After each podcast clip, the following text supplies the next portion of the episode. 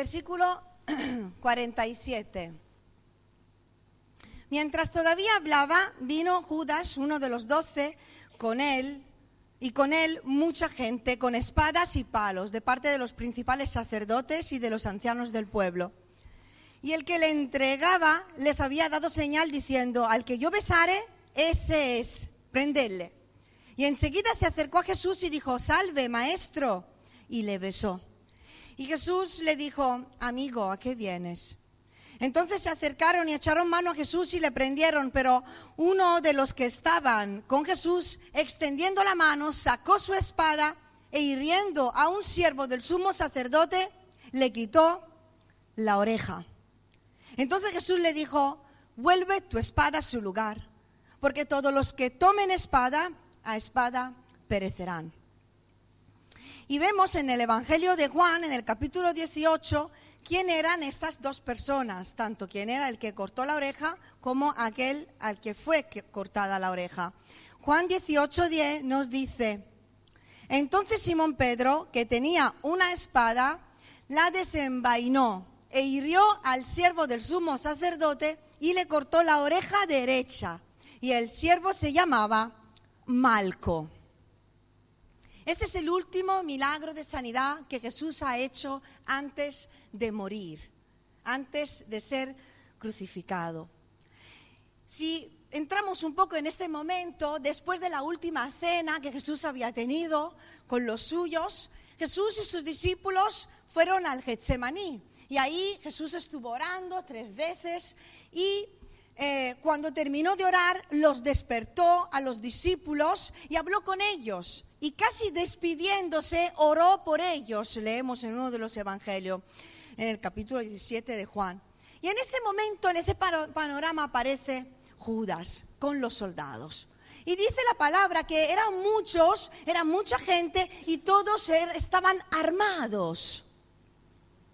Ahora, si vemos un poco esta historia, eh, vamos a mirar un poco la reacción de, los diferentes personajes. Primeramente, la primera pregunta que nos hacemos es cómo reaccionaron los discípulos en este momento.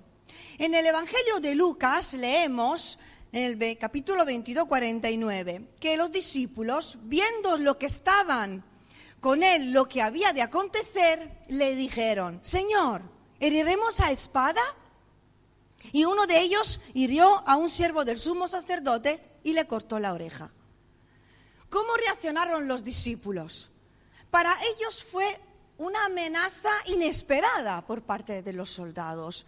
¿Y los discípulos qué hicieron en ese momento? Le preguntaron a Jesús, ¿qué hacemos? ¿Le heriremos? ¿Atacamos? Preguntaron a Jesús qué era lo que tenían que hacer, si tenían que pelear o no, pero es que no leemos ninguna respuesta a favor por parte de Jesús. Al contrario, Jesús reprendió a Pedro por haber usado la espada y querer usar la violencia en ese momento. Los discípulos no habían sido atacados todavía, ¿no? Todavía no habían sido atacados. Solo vieron las armas.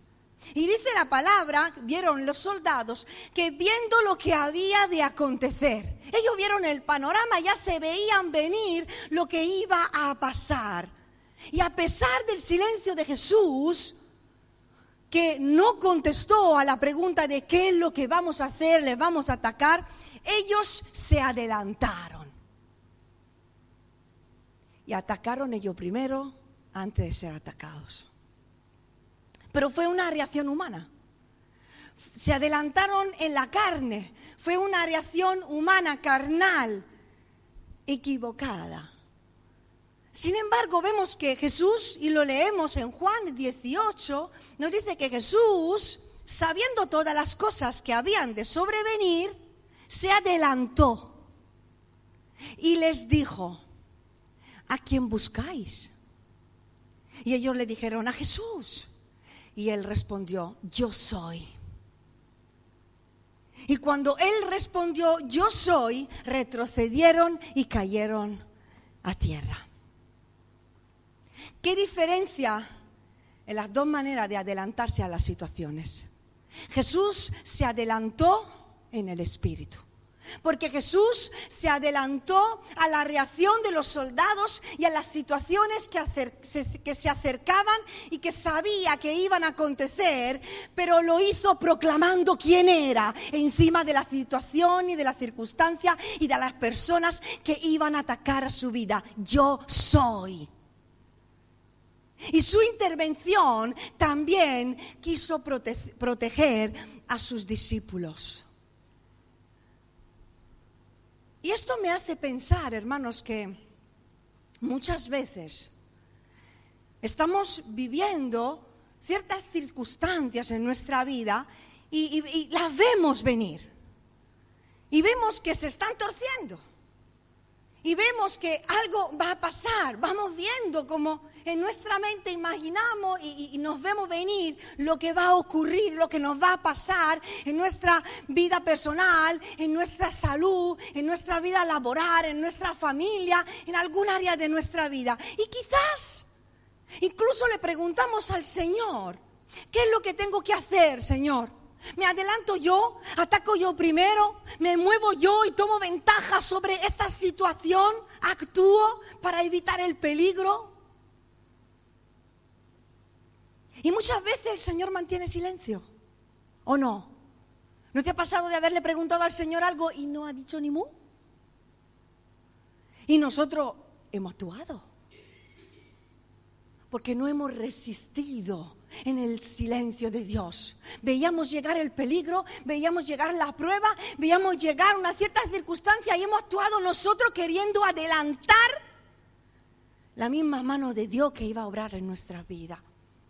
Actuamos igualmente como ellos, siguiendo nuestra lógica, nuestro instinto humano, nuestros razonamientos, ¿o no? Y tomamos decisiones equivocadas, basadas en el miedo, basadas en el temor, basadas en la ansiedad, basadas en un sentimiento de justicia, incluso de venganza. Porque queremos evitar el sufrimiento, porque queremos hacer justicia en medio de situaciones que nuestra mente humana no comprende porque queremos evitar la prueba, queremos evitar ser atacados, queremos huir de los procesos, de los tiempos de Dios en nuestra vida y nos adelantamos en la carne. ¿O me pasa solo a mí? ¿Y qué, ocurre cuando reaccionamos así? Que metemos la pata. Terminamos metiendo la pata, el Señor tiene que ir arreglando orejas. Tiene que ir arreglando cosas que hemos dejado mal hechas en nuestra vida por haber actuado sin su aprobación. Y a veces incluso dejamos heridos a nuestro alrededor por haber actuado mal, por habernos adelantado en ese momento en una conversación con nuestro esposo, con nuestra esposa, con nuestros hijos, con nuestro padre con nuestros amigos, con nuestro vecino, con un familiar y terminamos con relaciones heridas por no haber actuado bien en el Espíritu. Y justamente antes de que todo esto ocurriera, Jesús les había dicho a los discípulos que tenían que orar. ¿Y por qué le dijo que tenían que orar? ¿Qué le dijo en el Getsemaní? ¿Orad? Vamos, José Antonio para que no entréis en tentación. Es que Jesús, la estrategia de Jesús, la forma de adelantarse de Jesús al peligro, a la situación, a, a, los ataques, a la oposición, era orar, era velar, era buscar la guía y la presencia de Dios y la dirección para poder sobrellevar lo que sea que iba a pasar. Por eso le dijo a los discípulos, orad para no entrar en tentación, no ahora, después.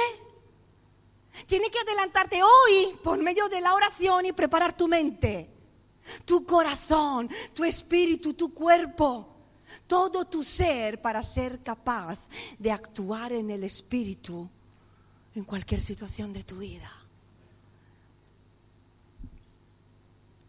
Qué importante, hermanos, es hacer lo correcto en todo momento, aún en los momentos difíciles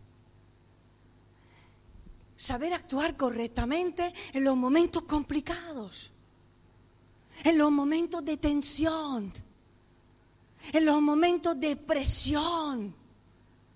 Qué importante es saber tomar las decisiones correctas y actuar correctamente también en los momentos difíciles, no solo cuando es fácil actuar o tomar una decisión. Somos hijos de Dios. Hemos cantado, somos hijos de Dios. ¿Lo has cantado? ¿Tú lo crees? Somos hijos de Dios. Y debemos actuar como hijos de Dios en todo tipo de situación. Siempre. Y no actuamos según las circunstancias, porque nos llevan a actuar de una determinada manera, sino que actuamos por lo que somos. Y somos hijos de Dios. Y actuamos agradando a Dios en cada momento y le dejamos el resultado de la batalla en sus manos. Amén. Pero para ellos necesitamos estar muy cerca del Señor. Necesitamos velar, necesitamos orar, necesitamos tener una intimidad con el Espíritu Santo. Cada día estar siempre alerta, siempre preparados, siempre despiertos, siempre velando, porque nunca sabemos qué tipo de dificultad puede llegar mañana. Tenemos que estar siempre preparados. No sabemos qué tipo de decisiones tenemos que tomar a lo largo del día o de la semana o del mes. Yo no voy a buscar a Dios solo cuando termino en un apuro. Yo me preparo antes y busco el poder y la presencia de Dios en mi vida para saber actuar en su voluntad cuando llegue la prueba. ¿Cuánto dicen amén? Hoy me preparo para el mañana. Y no importa la edad, hay que generar una cultura del reino. Dile a la persona que está a tu lado, hay que generar una cultura del reino.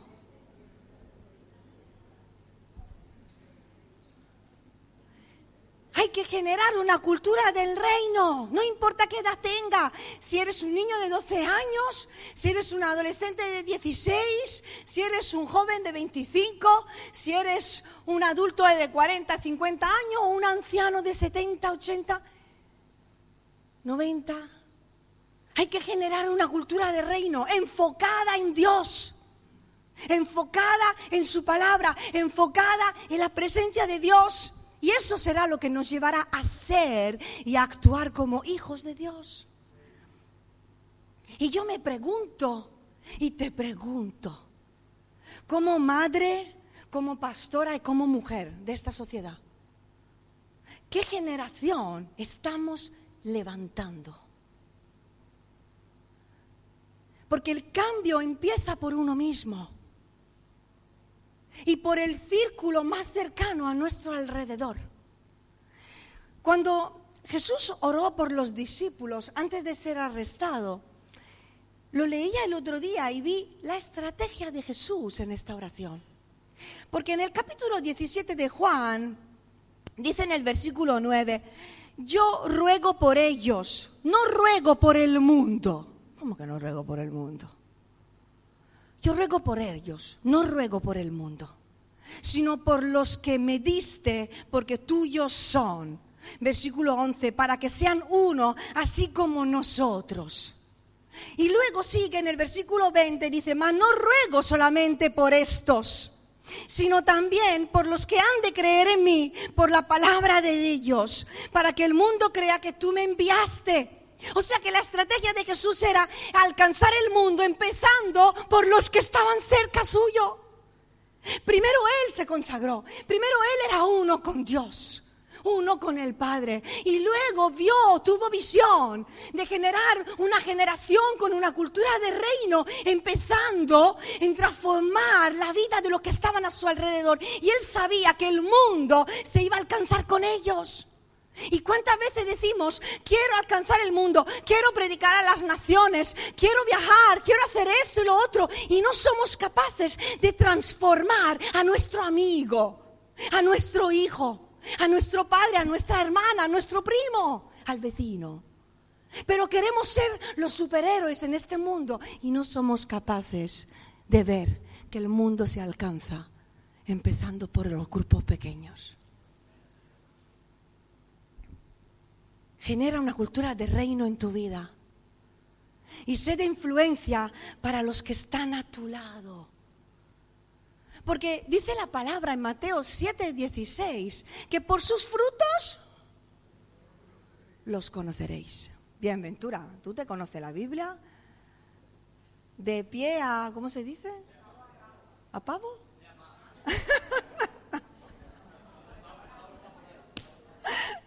Pavo tengo yo. No, pavo lo tienen los adolescentes. Un pavo. Ah, de pie a pa. No, no, ¿qué digo?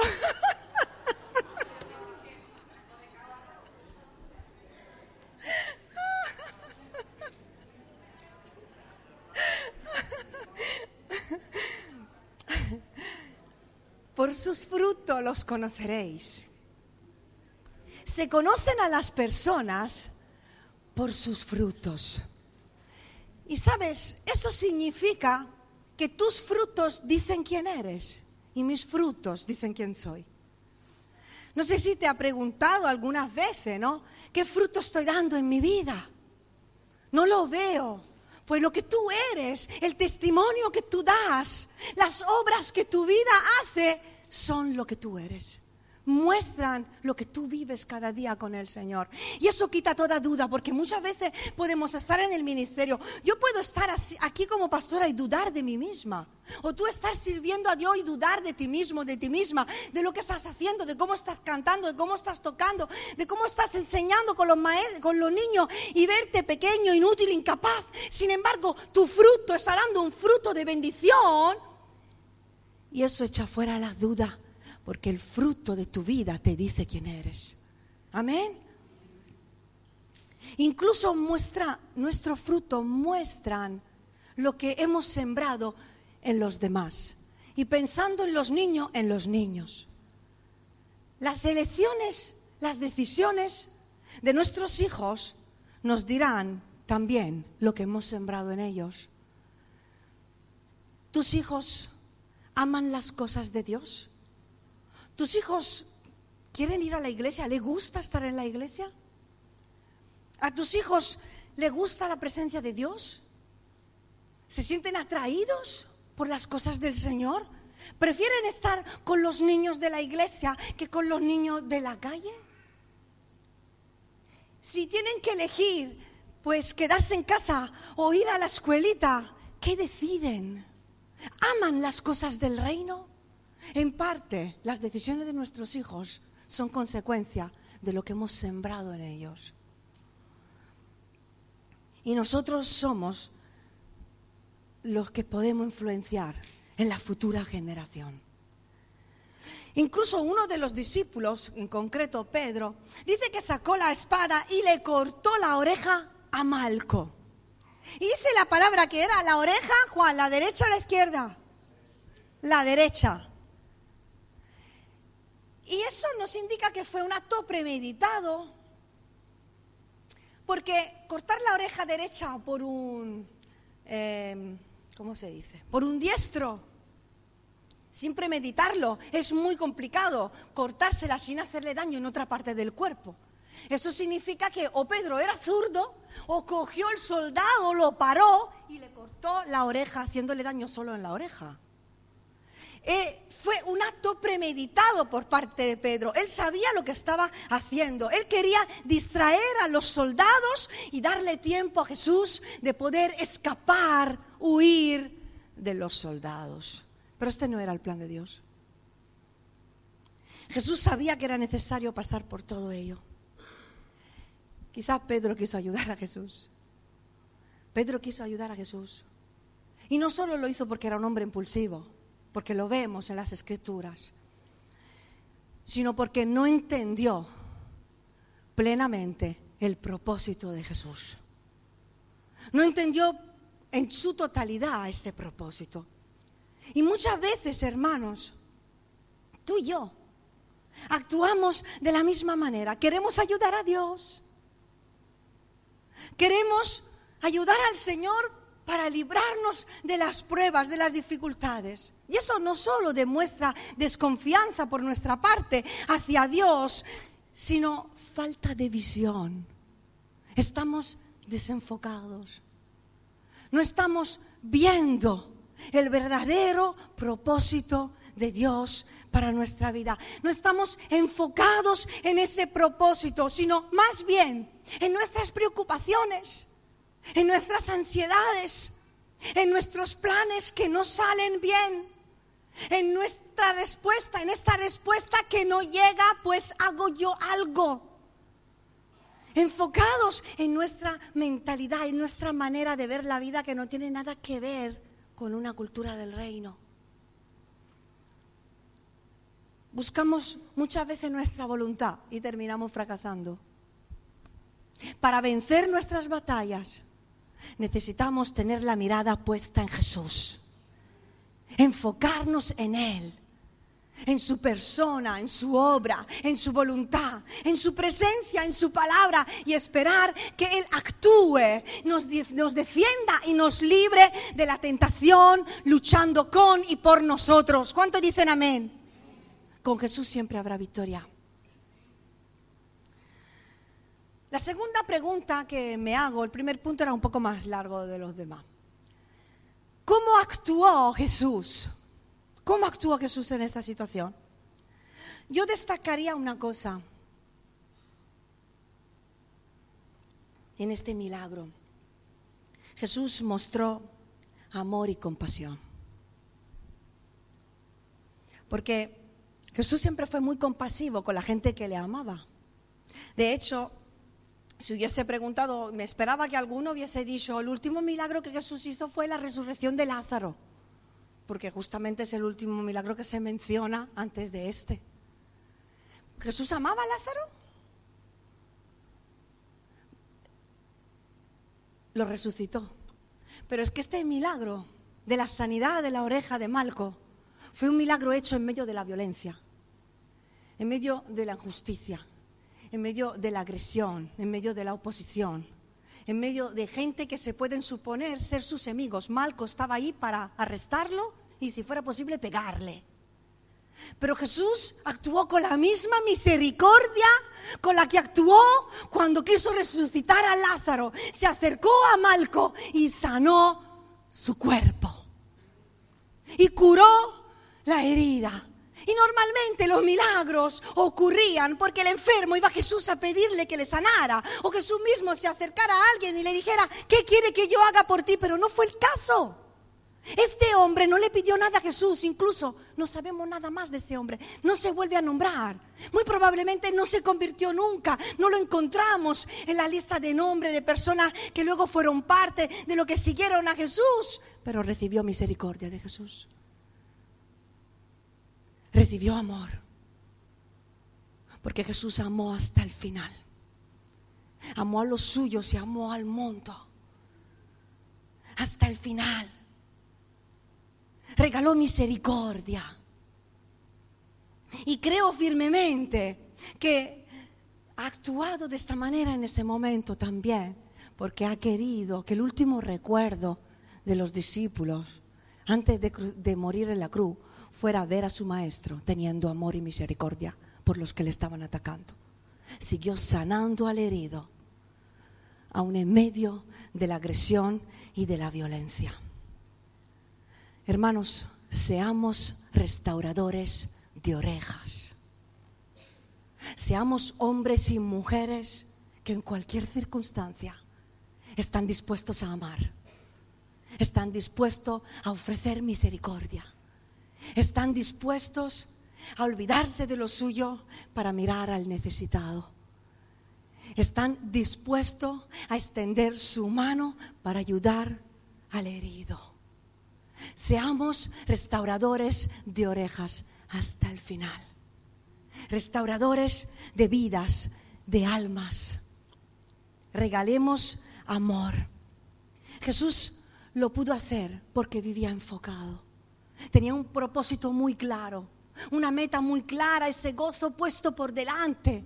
Y nosotros tenemos que poner los ojos muy buen puestos en Jesús y seguirle a Él. Y eso significa seguir sus pasos, seguir su ejemplo, tener una mentalidad de reino, caminar como caminaba Él, vivir como vivía Él, hablar como hablaba Él. La mujer de mi pastor siempre me decía, Loide, cualquier cosa que tienes que hacer, pregúntate, ¿qué haría Jesús en ese momento? En cualquier lugar donde estás, Pregúntate, ¿qué haría Jesús en ese momento? ¿Jesús estaría aquí donde estás tú? En esta situación, ¿qué haría Jesús? Esto es seguir a Jesús, hacer lo que Él hizo. Y cuando no lo sabemos, oramos y le pedimos dirección. Porque Dios habla. Dios habla. Hasta donde yo sepa, no ha perdido la voz, no tiene dolor de garganta habla, tiene ojos, tiene boca, tiene oído. Jesús tenía un propósito muy claro en su vida y era un propósito espiritual. No era un propósito político, no era un propósito personal, un propósito humano, iba más allá de sus propios intereses. ¿Y cuántas veces nosotros también, hermanos, Nuestros objetivos, tus objetivos, los míos, tienen que ir más allá de lo natural, más allá de lo temporal, más allá de lo circunstancial, más allá de lo terrenal. Los objetivos que nos proponemos en nuestra vida como individuos, como familias. Yo no sé si te propones planes, si te propones objetivos familiares a corto y a largo plazo. Yo me propongo objetivos para mis hijos y oro que le conozcan, que sean llenos del Espíritu Santo, que le sirvan, que encuentren el hombre y la mujer para su vida, que cumplan con el propósito de Dios conforme vaya pasando el tiempo. Yo me propongo objetivos con mi marido, con la iglesia. Y tienen que ser objetivos que vayan más allá de nuestros propios intereses personales o de algo meramente humano, más allá, algo divino, algo espiritual, algo celestial. Tengo que desear por mis hijos, por mi marido, por la iglesia con la que sirvo y adoro a Dios. No puedo solo pedirle a Dios un buen trabajo para mis hermanos o que Dios le ayude en eso o lo otro. Mi aspiración más grande es que cada uno de ustedes puedan encontrar el propósito de Dios para su vida, amarle y servirle con todo su corazón. Y solo hay una manera de vivir conforme a la voluntad de Dios, de ver como Jesús ve, de tener objetivos espirituales y es estar enfocados en Él. Concentrar continuamente nuestro pensamiento y nuestra mente en el Señor, en su palabra, pasar tiempo con el Señor, buscando su carácter, su voluntad en nosotros, porque es fácil desenfocarnos, ¿o no? Eh, nos distraemos con una mosca, con una mosca, todo el mundo... Nos distraemos con una mosca. Necesitamos continuamente volver a poner nuestra mirada en el Señor. Y me gusta, lo leía en Juan capítulo 8, versículo 1, dice que cuando cada uno se fue a su casa y Jesús se fue al monte. Y si leéis el capítulo, lo que había ocurrido antes, cuando ya después de que cada uno vino, después de que cada uno sirvió entre la multitud, cada uno se fue a su casa. Cada uno volvió a su rutina, cada uno volvió a su vida, pero Jesús quería algo más. Y se fue al monte a orar. Decidió dar algo más, porque quería recibir algo más del cielo. Y hermanos, si queremos vivir algo más de lo humano y terrenal, tenemos que dar algo más también al Señor. Cuanto más le entreguemos de nosotros, más recibiremos de Él. Amén. Y cuanto más quieras servir a Dios, más de Dios necesitas recibir en tu vida y yo en la mía. Y necesitamos, para servir a Dios, ser renovados en el amor y en la misericordia. Ser renovados en el amor y la misericordia. Dios es amor. Y solo cuando recibiremos el amor de Dios seremos capaces de dar misericordia también al que viene para hacernos daño. Solo con el amor de Dios somos capaces de perdonarles las ofensas, de olvidar las cosas pasadas. Solo con el amor de Dios podemos seguir sirviendo a Dios. Porque yo conozco a muchas personas sirviendo a Dios amargadas, con heridas, recordando siempre al hermanito que le ponía el dedo en la llaga. O personas que han dejado de servir a Dios porque se han desenfocado y han empezado a mirar a las personas, lo que le han dicho, a lo que le han hecho. Tú estás aquí para cumplir el propósito de Dios para tu vida. Sigue adelante. Pídele a Dios un renuevo de amor y de misericordia que te capacite para seguir sirviendo a tu Señor. Este es tu objetivo. Porque devolver mal por mal nunca es la opción correcta. Nunca, hermanos. Aunque nos cueste aceptarlo y nos, costaría, nos gustaría hacer otra cosa. Hay personas que ya cada uno se identifica. Que cuando alguien te dice algo, ya tienes la respuesta preparada. Hay personas que tienen una rapidez mental, yo conozco a algunos, que a veces muy bueno, otras veces no tanto. Que te dicen algo, ya, ya no has terminado de hablar, ya la has contestado.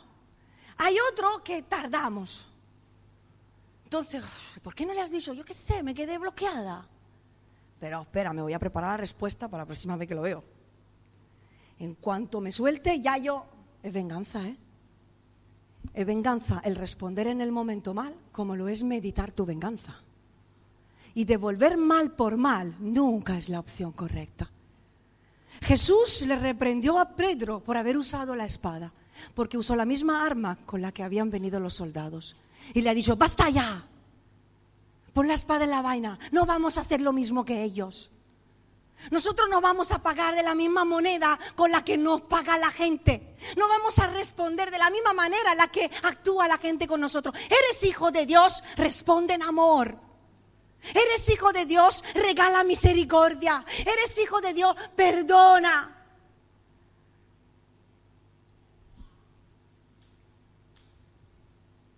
Porque la violencia se vence con el amor. Las heridas se vencen con el perdón. Las ofensas se vencen con la misericordia. Y los errores con la compasión. Y recordar que nuestra lucha no es contra carne y sangre, no es contra las personas. Es una lucha espiritual. Y debemos batallarla en el espíritu.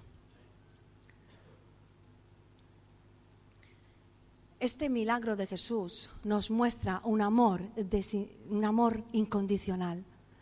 Jesús amó de forma incondicional, no buscó nada a cambio de Malco. Simplemente regaló amor porque Él es amor. De hecho, hermanos, Él dijo yo soy. Y me gustaría que hoy pudiéramos decir yo soy, como decía mi marido, pero entendiendo quién eres, encontrando tu identidad. Porque no actuamos, no se trata de lo que hacemos, se trata de lo que somos. Y damos amor porque somos hijos de un Dios de amor. Y por último, la pregunta que me he hecho a mi mente es, ¿cómo son los violentos que Jesús busca? Porque sí, en una ocasión Jesús habló de los violentos. Leemos en Mateo 11, 12, desde los días, en la Biblia Nueva Traducción Viviente, desde los días en que Juan el Bautista comenzó a predicar hasta ahora, el reino de los cielos ha venido avanzando con fuerza y gente violenta lo está atacando. Los violentos del reino de los cielos son los que avanzan con fuerza. Los violentos del reino de los cielos son los que saben quién es su Dios y quién son ellos en Dios. Voy a hacer un pequeño ejemplo muy actual.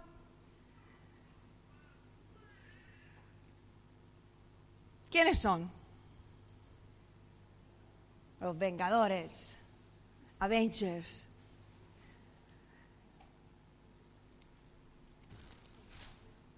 Cada uno con su arma. Los conocemos, ¿verdad? Cada uno con su arma.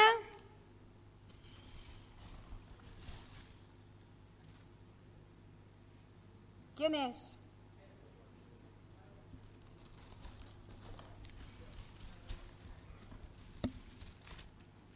Otro superhéroe. Está medio roto, pero en el espíritu funciona. Este es mi preferido.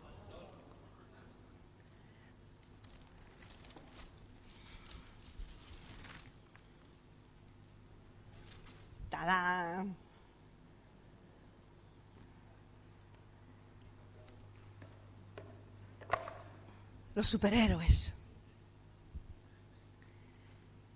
hombres y mujeres, ¿por qué nos gusta tanto ver estas películas? Porque cuando las estamos viendo estamos deseando tener ese valor. Deseamos ser personas de valor, que tengan el valor de luchar por las injusticias, de luchar por los indefensos, de salvar a este mundo. Jesús vino a salvar al mundo. Pero leemos en la palabra, en el libro de Hebreo, acerca de héroes de la fe. Y sabes, hermano, tú y yo podemos seguir siendo héroes de la fe. Y cada uno tiene su arma. Porque a Dios nos ha dado dones y ministerios diferentes a cada uno de nosotros, que somos como superdotados. Déjame usar esta expresión. Porque son dones del Espíritu. No son dones humanos, no los alcanzamos con nuestro esfuerzo, vienen de Dios. Y Dios nos los da y nos lo ha dado para que le sirvamos y seamos esos hombres y mujeres que siguen restaurando ovejas, eh, sí, también, orejas, vidas en este mundo. Cada uno con el don y el talento que Dios le ha dado. Y hombres y mujeres que avanzan con fuerza, hermanos, con fuerza. Los violentos del reino de los cielos son los que se esfuerzan en tomar decisiones correctas cada día, en tomar decisiones empujadas por el valor que Dios le da, no por su propia fuerza, por el valor que le da el espíritu de poder que está en ellos, que echa fuera toda cobardía que hay en su vida.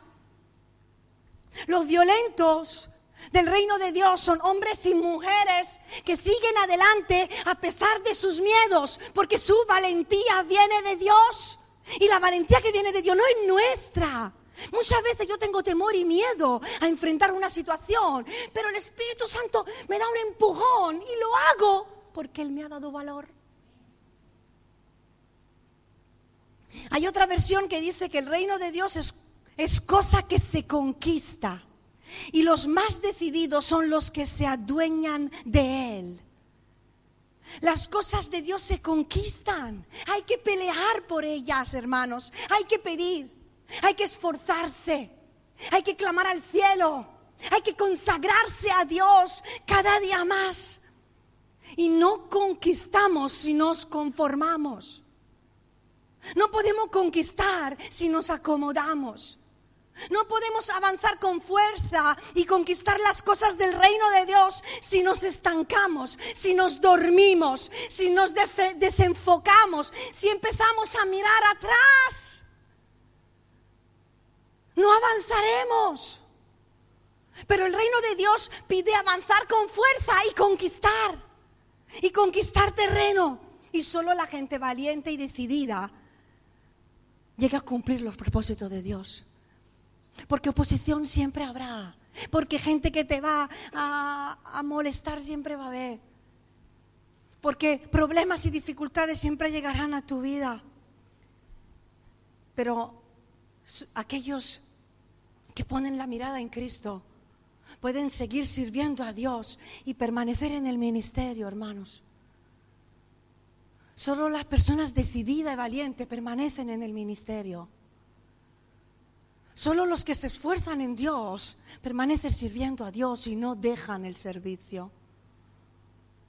Solo los valientes en este tiempo se levantan como misioneros en este mundo. Solo los violentos del reino de Dios son los que miran adelante y no miran atrás, a pesar de terminar heridos en medio de batallas. Siempre habrá una excusa para dejar de servir a Dios. Siempre habrá una excusa para no hacerlo. Pero mientras busquemos excusas, no avanzamos. Y el reino de Dios no avanza en nosotros. Tras la pandemia, estoy terminando, este mundo ha cambiado, la gente ha cambiado, la iglesia en general ha cambiado. El vernos encerrado en casa, el encontrarnos algunos sin trabajo, el no poder abrazar, el no poder besar, el tener que limitar las relaciones personales, la vida de iglesia, la, la coinonía, el compañerismo, todo esto ha ido cambiando a la gente.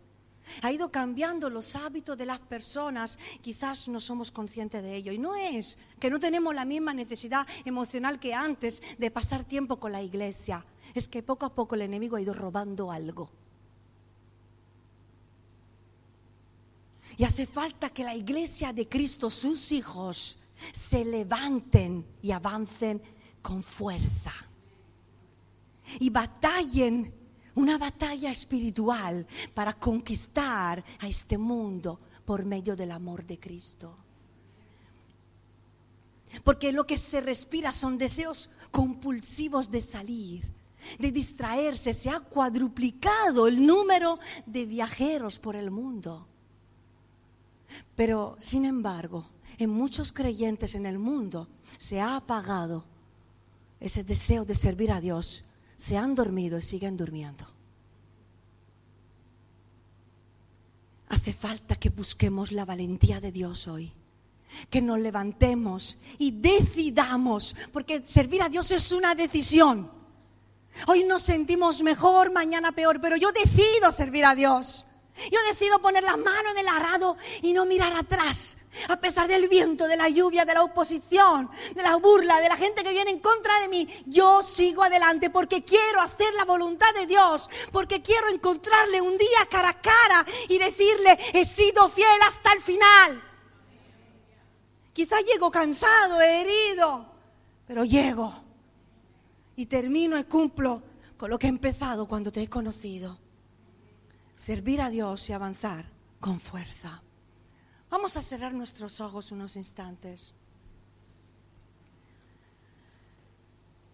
El Señor hoy desea transformar vidas y quiere empezar con la tuya. Da igual que hayas aceptado al Señor hace poco tiempo o hace muchos años. Quizás te has desenfocado un poco Quizás has dejado de cambiar en tu vida, de avanzar. El Señor quiere transformar tu vida, tu entorno. Comprométete con el Señor en una transformación interior y en una transformación en tu familia, con tus vecinos. Quizás estás pasando por situaciones te ves atacado, atacada, estás enfrentando cosas duras, no te adelantes actuando en la carne. Busca la dirección de Dios, espera en Él y Él hará. No te adelantes tú, vela en oración y prepárate para lo que venga y busca consejo. Si estás herido, herida, y eso te está impidiendo servir a Dios con valor, con fuerza, como lo hacías al principio. Es tiempo de renovar el amor. Es tiempo de renovar tu corazón para poder seguir regalando misericordia y ser restaurador de orejas. Pídele amor a Dios. Dios es amor. Si te encuentras cansado, cansada, herido, estancada, sin fuerzas para seguir sirviendo. Es que no tengo fuerza para servir a Dios. No tengo fuerza para orar. No tengo fuerza. He perdido la mirada, he perdido las ganas, he perdido la motivación. Reenfócate en el Señor y decide avanzar con fuerza y servir a tu Dios. Termina lo que has empezado. con el poder de Dios. Y si en esta mañana esta palabra era para ti, yo te quiero pedir que tú pases aquí al frente. Yo voy a hacer una oración general para todos, pero yo creo que hoy el Señor quiere hablar a su iglesia. Porque quiere una generación con una cultura de reino que se levanta y avanza con fuerza, conquistando tierras espirituales. El Señor no quiere verte estancada. El Señor no quiere verte adormecido. El Señor no quiere verte calentando una silla, ni en una vida mediocre, ni esclavo del temor o del miedo. No, no, no, no.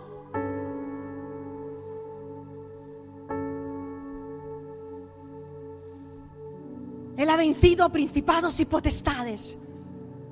Ha vencido resucitando en la cruz. Y te ha dado el poder de la resurrección. Y este mundo está esperando a que héroes se levanten, se pongan la armadura de Dios y usen los dones y los ministerios que Dios le ha dado y conquisten aún más tierras. Conquistes aún más de lo que has conquistado. Veas aún más de lo que has visto. Sueñes aún más de lo que has soñado. Sirvas más de lo que has servido le entregues más de lo que le has entregado y que recibas más de lo que has recibido. Así que si hoy eres tú uno de esos violentos del reino de Dios, de esos valientes, yo te levanto, yo te pido que tú te levantes y vengas aquí al frente. Es un gesto simbólico, pero tú vienes aquí a entregar tu vida, vienes a entregar tus temores, tu miedo. Y le entregas tu vida y le dices, quiero servirte. Quiero servirte, Señor.